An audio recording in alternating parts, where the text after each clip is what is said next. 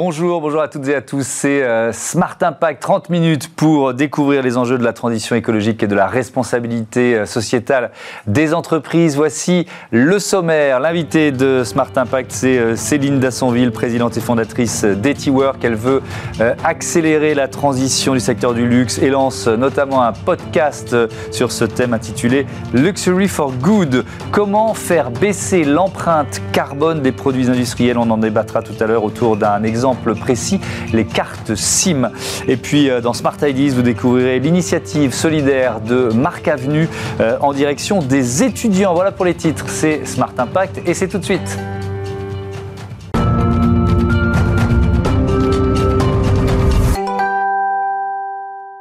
Bonjour Céline Dassonville, heureux de vous accueillir euh, dans Smart Impact. Vous êtes donc la présidente d'EtiWork, studio d'impact. Quand, pourquoi surtout vous l'avez créé? Alors bonjour à toutes et à tous. Alors j'ai créé EtiWork euh, partant d'un constat, euh, notamment bah, au regard euh, de l'injustice environnementale et sociale qui existait à l'heure actuelle, et mhm. aussi d'une expérience qui est que j'ai eu la chance d'être directrice RSE dans le secteur de la joaillerie, mhm. et le sujet de la gestion des impacts directs et indirects, tant d'un point de vue environnemental ou social, m'a questionné dans ma propre moralité et m'a donné envie de me positionner en tant qu'accélérateur. Donc ça veut dire que vous accompagnez des entreprises, essentiellement du secteur du luxe, c'est ça, dans, dans leur transition? Alors, pas que les entreprises du secteur du luxe, mais c'est vrai que j'ai une compétence spécifique sur les enjeux matières euh, du secteur euh, du luxe. Mhm. Et euh, je les accompagne sur plusieurs phases de leur transformation ou transition pour améliorer leur impact. D'une part, pour définir la raison d'être et surtout l'indexer sur des KPI, donc des mesures d'impact mhm. qui vont l'aider à piloter sa démarche de progrès. D'autre part, je travaille plutôt, on va dire, en coalition, en coopération avec un écosystème de solution qui va venir aider à mesurer, optimiser, améliorer de par euh, des solutions matières ou des solutions de traçabilité. Mhm. Et puis troisièmement, j'ai un volet euh, autour de l'engagement avec euh, un prisme fort sur les enjeux de formation parce qu'aujourd'hui, on est très peu sachant sur les enjeux d'impact environnemental et social. On se rend compte qu'on en souffre, mais c'est très difficile de définir bah, dans quelle mesure une matière est mieux qu'une autre. On peut faire des erreurs sans le savoir, en fait. Voilà, il y a mm. beaucoup de généralités. En fait, mm. c'est assez subtil. C'est pas le domaine euh, de la perfection qu'on a pu connaître ailleurs. Et donc, c'est un domaine en fait d'arbitrage et de choix euh, moraux. Et donc, euh, j'accompagne dans la formation et dans l'engagement par mm. la communication. Alors, je voudrais justement qu'on soit très concret, qu'on parle de, matière. Sur quelle matière, pour vous, il y a le plus d'enjeux, le plus d'amélioration à engager aujourd'hui? Alors, euh, historiquement, si on parle du secteur du luxe, il y a quand mm. même toujours eu une tradition d'éco-conception, c'est-à-dire le précieux, la matière précieuse mm. a été euh, économisée dans son utilisation et donc on va dire au niveau euh, des opérations directes, il n'y a pas d'enjeu très très prégnant. En revanche, si on s'intéresse à l'origine des matières et aux matières en tant que telles, je pense notamment à l'or, mm. au diamant, aux pierres précieuses. Euh, on est dans des questionnements très très forts puisque on interroge la mine, une ressource finie et donc forcément... Les conditions d'extraction. Voilà, des suspicions euh, qui peuvent exister d'esclavage moderne mhm. et donc on est très fortement exposé à des sujets de comment est-ce qu'on paye le juste prix pour ces matières, comment est-ce qu'on peut remédier peut-être euh, euh, aux mines qui existent ou comment est-ce qu'on peut s'émanciper de certaines matières Alors on l'a vu ici... Des nouvelles matières. Oui, on, a, reçu ici la, la maison Courbet avec ses diamants de culture, son or recyclé, il y a des solutions il y a des options.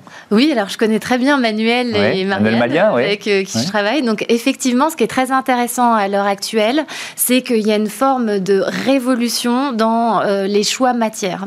Donc il existe, euh, par exemple, si on prend l'or, la possibilité de continuer à faire de l'or minier la possibilité de faire euh, de l'or minier dit à impact, hmm. c'est-à-dire en aidant les communautés locales, ou la possibilité de faire de l'or recyclé. Donc déjà trois options différentes. Et si on prend l'exemple de Courbet, la possibilité, possibilité d'aller jusqu'à de l'or minier dit, enfin de l'or non miniers, recyclés, urbains, donc issus des déchets euh, e-waste. C'est ça, c'est d'ailleurs les déchets euh, dans nos portables, dans nos tablettes, etc. Il y a toujours un tout petit peu d'or, il est récupéré. Quoi. Voilà, et donc euh, dans la lutte contre l'obsolescence programmée, c'est très important que mm. cette matière qui est quand même finie et qui a été déjà principalement extraite des sols, puisqu'il y a plus de 80% des stocks d'or qui ont mm. déjà été extraits, et eh ben on la recycle, on l'utilise. Et de la même façon, on peut aussi se poser la question sur les diamants, puisqu'il il existe aujourd'hui la possibilité euh, de faire des diamants de laboratoire euh, qui grandissent donc euh, grâce au génie humain et dans des conditions maîtrisées qui s'émancipent de la mine. Et donc il y a deux, on va dire, il y a deux voies soit la voie de continuer, on va dire, la matière naturelle, mais le faire de manière responsable, c'est-à-dire en remédiant par rapport à ces impacts environnementaux mmh. qu'on induit, soit la possibilité d'embrasser ces nouvelles matières qui sont identiques en termes de constitution physique et de qualité euh, que les anciennes. Est-ce que, alors je reste sur la généralité du secteur du, luxe, évidemment, on va trouver à chaque fois des, situations euh, particulières, entreprise par entreprise, mais eh, est-ce que vous diriez, parce que vous parliez du, du point de départ du luxe, effectivement, c'est la rareté d'une matière et donc on la chérit et donc on fait attention. Mais on a le sentiment euh, qu'un luxe jetable est apparu. Euh, vous, diriez que ça existe encore, qu'il euh, faut revenir aux fondamentaux du luxe durable? Alors, euh, il y, a deux tensions euh, à l'heure actuelle euh, dans le secteur du luxe. C'est-à-dire, mhm. historiquement, le luxe s'est effectivement créé sur des traditions, sur de la conception plutôt sur mesure à la demande, et puis a connu récemment une industrialisation très très forte qui l'a amené à changer un petit peu, on va dire, l'âme qui lui avait donné naissance. Donc aujourd'hui, que ce soit dans les grandes maisons de luxe ou que ce soit sur les nouveaux acteurs qui émergent, mhm. il y a une volonté de revenir à euh, une production, une création mesurée. Euh, après, quand on est un petit acteur ou un grand acteur, on n'a pas forcément les mêmes impacts. Et il y a euh, des enjeux très spécifiques sur les filières, c'est-à-dire que quand euh, on est leader du secteur, bah, peut-être il n'y a pas encore des quantités suffisantes d'or tracé, de pierres tracées, mhm. qui euh, sont disponibles à l'heure actuelle euh, sur le marché. Est-ce que sur les vêtements aussi, par exemple la soie, est-ce que là aussi c'est une matière première en, tension sur laquelle il y a des progrès à faire? Alors c'est toutes les matières, que ce soit les peaux, c'est-à-dire les cuirs naturels ou les nouvelles peaux végétales, que ce soit la soie, que ce soit le cachemire, travaillent dans deux directions une direction qui vise à protéger la naturalité et à remédier aux impacts négatifs que ça induit, et des directions d'innovation. Donc, il y a quelques startups à l'heure actuelle sur la soie qui proposent des processus révolutionnaires mhm. et donc qui permettent de créer de la soie euh, sans qu'il y ait de souffrance au niveau des verres à soie. Et, ça, les géants du luxe euh, sont sur ce chemin Alors, Parce que euh, forcément, quand on a un paquebot, c'est plus difficile de le, faire, euh, de le faire changer de cap. Alors, je pense que les géants du luxe ont peut-être été discrets. sur la manière de s'emparer de ce sujet, mais ils sont très proches, notamment depuis ce que révèlent les études consommateurs, c'est mhm. qu'aujourd'hui, chez le consommateur, il y a un désir de connaître ses matières premières, de l'origine à la vitrine et il y a un désir que ça soit à la fois fait dans une conscience de l'impact environnemental et social. Et donc euh, aujourd'hui... C'est leur avenir commercial qui se joue, clairement. Clairement, et puis mm. euh, Kering a quand même euh, innové et montré la voie en étant beaucoup plus transparent. parce que ce qu'il faut savoir, c'est qu'à l'origine des maisons de luxe, il y a une culture discrétionnaire de la fabrication et des mm. chaînes de sous-traitance. Et donc euh, aujourd'hui, on, arrive à le consommateur demande de la transparence et il y a un travail énorme qui est fait tant par les petits que par les géants pour s'intéresser à cette innovation, lui redonner les moyens de mm. progresser, euh, que ce soit dans n'importe quelle grande maison, mais aussi parce que des petites marques, eh comme par exemple, la pression, évidemment. Euh, Alors, il nous reste un peu moins de deux minutes, pardon de vous interrompre. Vous venez de lancer ce, podcast Luxury for Good avec euh, quelle idée, quelle ambition? Et eh bien justement, l'ambition d'accélérer cette transformation et de l'accompagner. Il y a beaucoup euh, de stigmatisation sur ces sujets. Euh, mhm. Par exemple, on va considérer que soudain, euh, bah, je sais pas, un cure végétal va être mieux qu'un cure animal, mais en fait, le sujet, il n'est pas là. Le sujet est de comprendre comment c'est fabriqué et de quelle manière ça impacte la planète d'un point de vue social, économique et culturel. Et donc, le but de ce podcast, c'est de mettre en lumière ces solutions avec une vision plurielle et non stigmatisante ou normative de la manière de travailler ces impacts. Donc, ce sont les, des acteurs comme ça de, du luxe qui vont venir témoigner? Alors, ce sont des acteurs du luxe ou des solutions. Mhm. Euh, ça peut être aussi des ONG, parce qu'il y a aussi beaucoup à faire euh, du côté euh, de la lutte contre l'esclavage moderne et sur la protection des conditions de travail. Et donc, le but, c'est que la voix, la part de voix soit plurielle, qu'il y ait des gens qui proposent, par exemple, une joaillerie circulaire, qu'il y ait des mhm. gens qui proposent une joaillerie qui est plutôt orientée sur le diamant de laboratoire, et que la somme des points de vue permette au consommateur d'exercer son propre jugement. On invite aussi, par exemple, des solutions novatrices, plus technologiques, comme la blockchain qui vient aider à créer les doubles numériques qui permettent la mhm. transparence et la gestion de la seconde vie du produit de luxe, qui est euh, en pleine explosion à l'heure actuelle. Et donc, on va dire, euh, c'est euh, partager pour permettre aux consommateurs de mieux comprendre et puis inspirer à la fois les employés et les acteurs du secteur du luxe pour embrasser cette démarche d'impact. Merci beaucoup, merci Céline Dassonville. À bientôt euh, sur Bismart. Tout de suite, notre débat sur euh, l'éco-conception dans l'industrie. On va parler des cartes SIM. Retrouvez le débat de Smart Impact avec Veolia.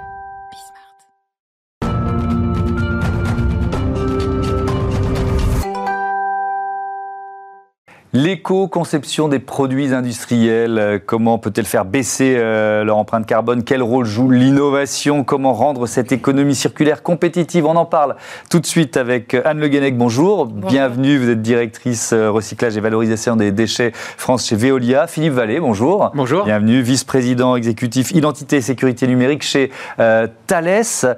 bon, l'éco-conception, je vais peut-être rappeler la définition en quelques mots. La volonté de concevoir des produits qui utilisent des ressources renouvelable et favorise le réemploi, la réparation et le recyclage. On est au cœur de l'économie circulaire, évidemment. Et alors, pendant notre débat, on va s'appuyer sur un exemple très concret, euh, celui des cartes SIM. Déjà, à quel point c'est un gros marché pour Thales?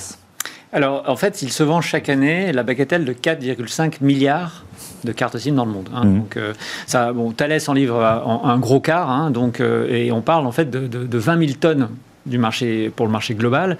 Donc 5 000, 5 000 pour, pour Thales. Donc, 20 000 tonnes de plastique utilisées pour faire les cartes SIM, c'est ça, SIM dans le monde, ça.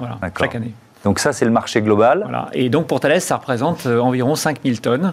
Euh, d'où l'intérêt en fait de, ce partenariat avec, euh, avec Veolia pour mhm. justement trouver des, des, plastiques recyclés plutôt que d'aller chercher des plastiques neufs. Donc c'est ça. Aujourd'hui, vous proposez de nouvelles cartes SIM avec quelles caractéristiques? Alors la carte SIM n'est pas nouvelle, hein, c'est le même principe. Hein. je vous en ai apporté en fait un échantillon. Oui, c'est ce qu'on connaît tous. On a, on a tous ça dans nos téléphones. Hein. Exactement. Donc c'est le même produit, sauf qu'au lieu d'avoir le plastique neuf qu'on utilisait jusqu'à présent, mhm. on utilise un plastique revalorisé, recyclé, euh, à base en l'occurrence de, de, frigo.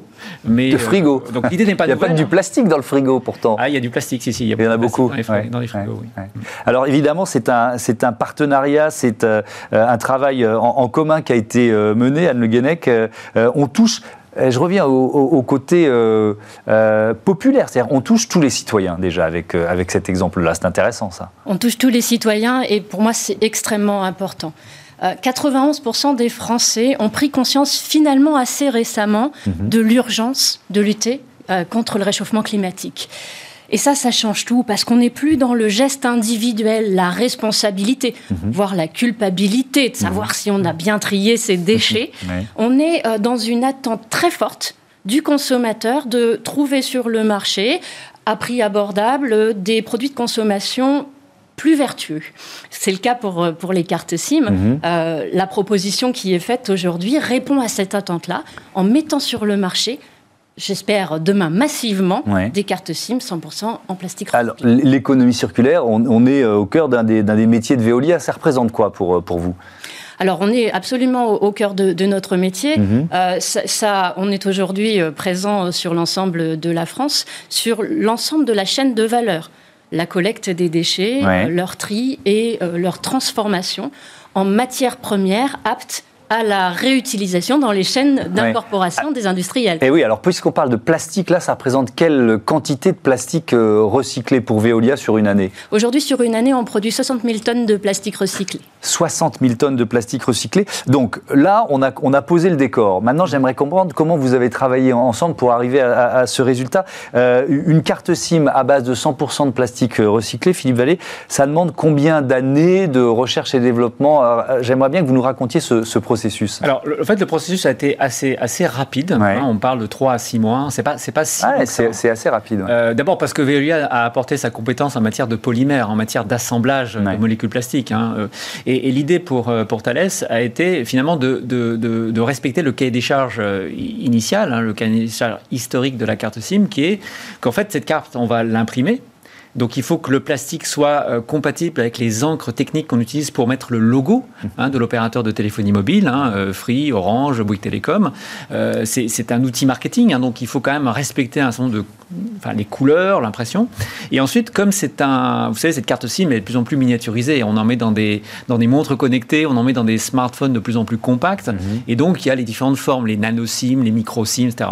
Et en fait, ce, ce petit bout de plastique qu'on livre comme ça, si vous voulez, il y a quand même cette prédécoupe euh, et donc le plastique aussi, la qualité du plastique joue. Et il s'agit d'adapter l'outil de découpe à la qualité du plastique et réciproquement. Donc c'est ces études qui nous ont permis finalement de valoriser ça et de valider ça avec un client, puisque Orange en Belgique et notre premier client sur ce, sur ce produit. Donc ça y est, vous avez déjà un, client sur ce produit. Et j'imagine que d'autres vont suivre. Évidemment, évidemment, puisque vous l'avez dit tout à l'heure vous-même, c'est un produit grand public, tout le mm. monde sait, euh, ce qu'est une carte SIM, et les clients des opérateurs de téléphonie mobile sont friands en fait de ce genre de, choses. Mm. Ils savent qu'ils achètent un produit euh, éco-conçu, euh, et donc c'est une forme de distinction, de différenciation marketing aussi pour l'opérateur. Mm. Et alors, est-ce que pour vous, fournir ce plastique recyclé, ça supposait un, un cahier des charges euh, j'imagine précis, mais peut-être un peu différent euh, euh, d'autres que pour d'autres produits. Oui, absolument. Et toutes les aventures sont différentes. Comme le disait Philippe Vallée, nous, on est sur l'ensemble de la chaîne de recyclage. Mhm. Et dans ce cas très précis, l'histoire commence avec un frigo un frigo que nous massifions. Hein. Vous, avez, euh, vous avez changé euh, votre équipement à la maison, vous avez euh, rapporté ou on a collecté pour vous votre frigo. Mhm. Il est massifié sur un site, il est démantelé, il est transformé. On récupère le, plastique, alors là essentiellement la partie intérieure. Oui, c'est ça, c'est la partie intérieure. on la transforme. C'est donc toute une chaîne qui a été mise en place à l'amont pour pouvoir fournir et effectivement répondre à ce cahier des charges extrêmement précis. Il est précis, euh, comme l'a décrit Philippe Vallée sur les cartes SIM, il est, il est précis différemment lorsqu'il mmh. s'agit de produire un emballage, euh, lorsqu'il euh, s'agit de, produire un pare-choc automobile ou un conteneur pour mettre vos poubelles. Mmh, évidemment. je voudrais qu'on parle de compétitivité. À quel point c'est un atout pour un industriel, Anne Le Guenec, d'afficher justement, de produire avec l'éco-conception? Alors, produire avec l'éco-conception, pour nous, c'est un enjeu majeur. Mmh. Moi, je dis souvent, euh, quelque part, euh, euh, collecter les déchets, les trier, les transformer, s'il n'y a pas, au bout de la chaîne, un client réincorporateur mmh. qui s'engage, qui s'engage durablement, puisque tout ça, c'est aussi beaucoup d'investissement. Mmh. Il faut savoir que la filière des opérateurs du déchet investit 1,2 milliard d'euros par an sur l'ensemble de cette chaîne pour arriver à davantage de recyclage et davantage de valorisation en énergie. C'est donc euh, des engagements extrêmement forts. Vous posiez la question de la, de la croissance attendue et, mmh. et de la duplication de l'expérience. Pour nous, c'est absolument clé, puisqu'il faut euh, que toutes ces matières qu'on appelle de nos voeux à être recyclées demain trouvent repreneurs et donc des entreprises qui s'engagent aussi de leur côté en co-construction, comme on l'a fait euh, nous, Veolia, avec Thales, à produire euh, des. À, modifier un petit peu leur chaîne de production. Alors, on a un peu déjà répondu, mais c'est, on peut creuser ça. C'est évidemment un levier de différenciation mhm. pour une entreprise. Oui, Vous savez aujourd'hui que la, politique euh, RSE des entreprises mm. est extrêmement euh, suivie hein, par euh, les différentes parties prenantes, les investisseurs, les clients, les fournisseurs, les salariés, en fait, qui souhaitent de plus en plus travailler dans des, dans des entreprises responsables. et Thales, comme beaucoup d'autres entreprises, mais Thales développe beaucoup cette, cette notion de, de, suivi de, notre empreinte carbone hein, mm-hmm. dans tout ce que l'on fait, à la fois l'empreinte directe et l'empreinte indirecte, et, et travailler sur des plastiques recyclés pour un de nos produits majeurs, hein, qui est la carte SIM. C'est évidemment quelque chose qui est très important dans notre politique globale, finalement, de décarbonation de notre empreinte. Alors justement, on parlait d'investissement. ça représente quoi en termes d'investissement, de, basculer comme ça vers du, plastique 100% recyclé? Ça représente en fait un, certain investissement en termes de R&D, mais si vous voulez, c'est pas très élevé, c'est pas très lourd, puisqu'en fait là, on a très très vite travaillé. oui, c'est ça. si ça a pris 3 à 6 mois, finalement, l'investissement n'est pas, est, léger. Alors après, ce qui va se passer, c'est qu'on a travaillé effectivement sur les différents outils de la chaîne de production de la mmh. carte SIM. Donc il a fallu en fait adapter l'outillage. Donc ce sont des investissements en termes de machines. Et puis après, euh, euh, comme l'a dit Diane, on, va travailler sur la partie réplication. Et donc on, fait, on fait ces cartes SIM en France euh, et, et dans d'autres parties du monde. Et il nous faut en fait modifier l'outil industriel. Voilà. Et donc, il faut pouvoir euh, investir euh, dans cet outil de façon globale. Euh, mhm. Et on sera en fait en mesure de massifier ces productions à partir de la fin de 2021. Alors, il y a un autre aspect qui est, la demande en forte augmentation. Anne Le Guenec, comment Veolia y répond? Parce que voilà, là, on a un cas précis, il y en a beaucoup d'autres. Oui, c'est l'éternelle question de l'œuf ou la poule, comme on dit. est-ce que vous commencez par produire en espérant que votre marché va se développer, mmh. euh, ou est-ce que vous commencez par euh, euh, booster le marché mmh. avec des, expériences de co-construction comme, comme celle qu'on a faite avec Thales? Pour moi, il est absolument clé qu'on développe d'abord la réincorporation, parce qu'il y a des enjeux, on en a parlé, de qualité, de mmh. transformation de chaîne de production. Il faut que les industriels soient prêts. Et je pense qu'aujourd'hui, Aujourd'hui, ils le sont, mais c'est relativement nouveau. La chaîne à l'amont, elle se met en place assez naturellement, avec euh, des opérateurs comme Veolia qui sont déjà mobilisés depuis euh, plus de 20 ans mhm. sur la chaîne du recyclage, euh, qui font évoluer tous les jours la performance des centres de tri. On travaille aujourd'hui avec des robots, avec de l'intelligence artificielle, avec de la reconnaissance d'images. Donc on est de plus en plus capable de produire très exactement ce que les industriels vont attendre de nous mhm. en termes de matière apte à la production. Mais, est-ce qu'il y a un travail d'évangélisation, de, si j'ose dire, de démocratisation de, cette idée de cette éco-conception auprès des industriels? Il y, a, il y, a, surtout euh, un travail de démonstration que ça hmm. n'est pas si compliqué. Euh, je pense qu'il y a aussi euh, un mythe qui est de croire que les investissements vont être extrêmement lourds, hmm. que c'est un changement majeur, qu'il y a un risque aussi, puisque c'est vrai que le déchet, lui, par nature, est, est instable. ce, qui, ce qui se prouve aujourd'hui, c'est que nous, on est capable, à partir de toutes les qualités de déchets, de produire une matière extrêmement précise qui répond aux normes et aux standards de l'industrie. Et, je pense qu'au-delà de l'évangélisation, c'est surtout la démonstration qu'il faut faire qu'on est capable de, produire euh, des, matériaux euh, aptes à l'incorporation. Merci beaucoup. Merci euh, à tous les deux d'avoir participé à ce, à ce débat. Tout de suite, c'est Smart IDs, Marc Avenue, au soutien des étudiants. Smart IDs avec BNP Paribas. Découvrez des entreprises à impact positif.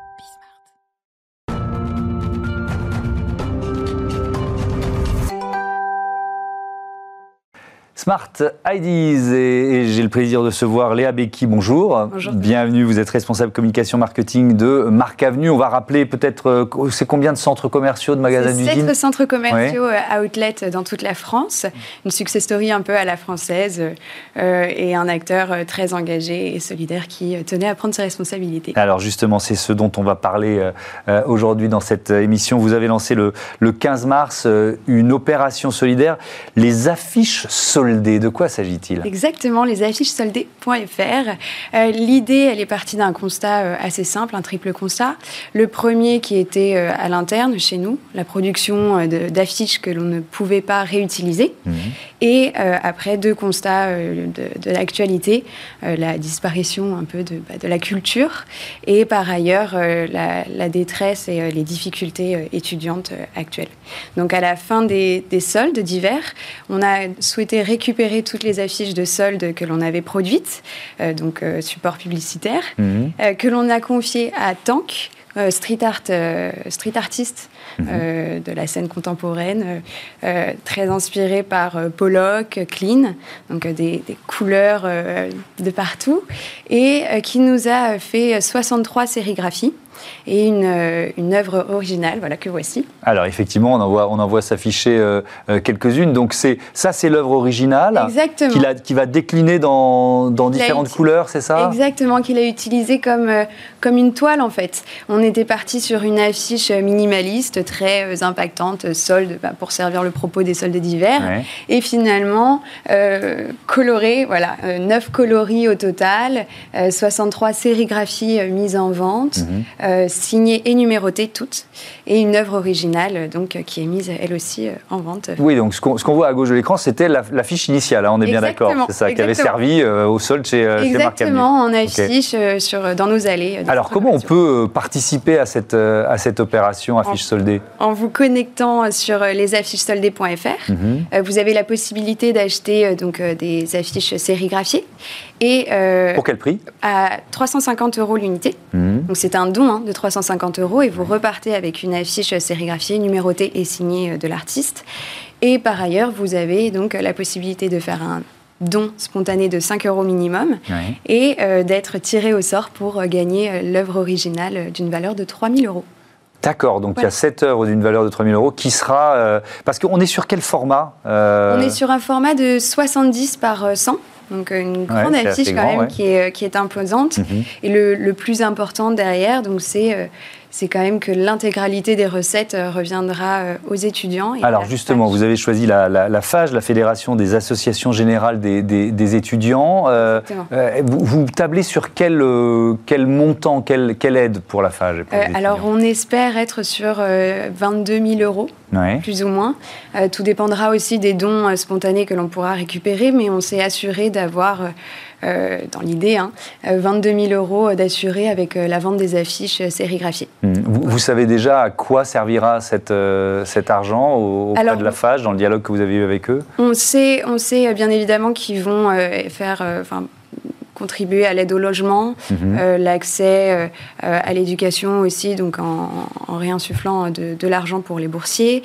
donc c'est toujours, c'est du quotidien en fait et du soutien permanent euh, pour les étudiants. De là à, connaître exactement les actions, euh, pas encore. Euh, et c'est mhm. pour ça qu'on s'est laissé un peu de temps aussi jusqu'au 23 juin. 23 juin, donc ce sera la, fin de l'opération affiche soldée, donc vous pouvez y participer. Un, mot, il nous reste un tout petit peu de temps du, contexte, parce que c'est vrai que pour Marc Avenue, voilà, ça, veut dire quoi? Ça veut dire que les magasins sont fermés en ce moment Exactement, les magasins sont en ce moment fermés, mhm. et l'idée, ben, c'était de continuer à faire euh, des choses positives, euh, créatives, de redonner un petit peu euh, du souffle à tout ce que l'on vit, mhm. et puis surtout de, de soutenir ben, les étudiants et les plus jeunes actuellement en difficulté. Voilà. Tout en aidant aussi euh, un artiste et en faisant effectivement euh, euh, un appel d'air pour l'art contemporain. Merci beaucoup, merci, Léa Becky. On vous souhaite une belle vente au profit des étudiants. Voilà, c'est la fin de cette émission. Vous pouvez nous retrouver évidemment sur bismart.fr ou alors sur les box 9h midi, 20h30. Salut à toutes et à tous.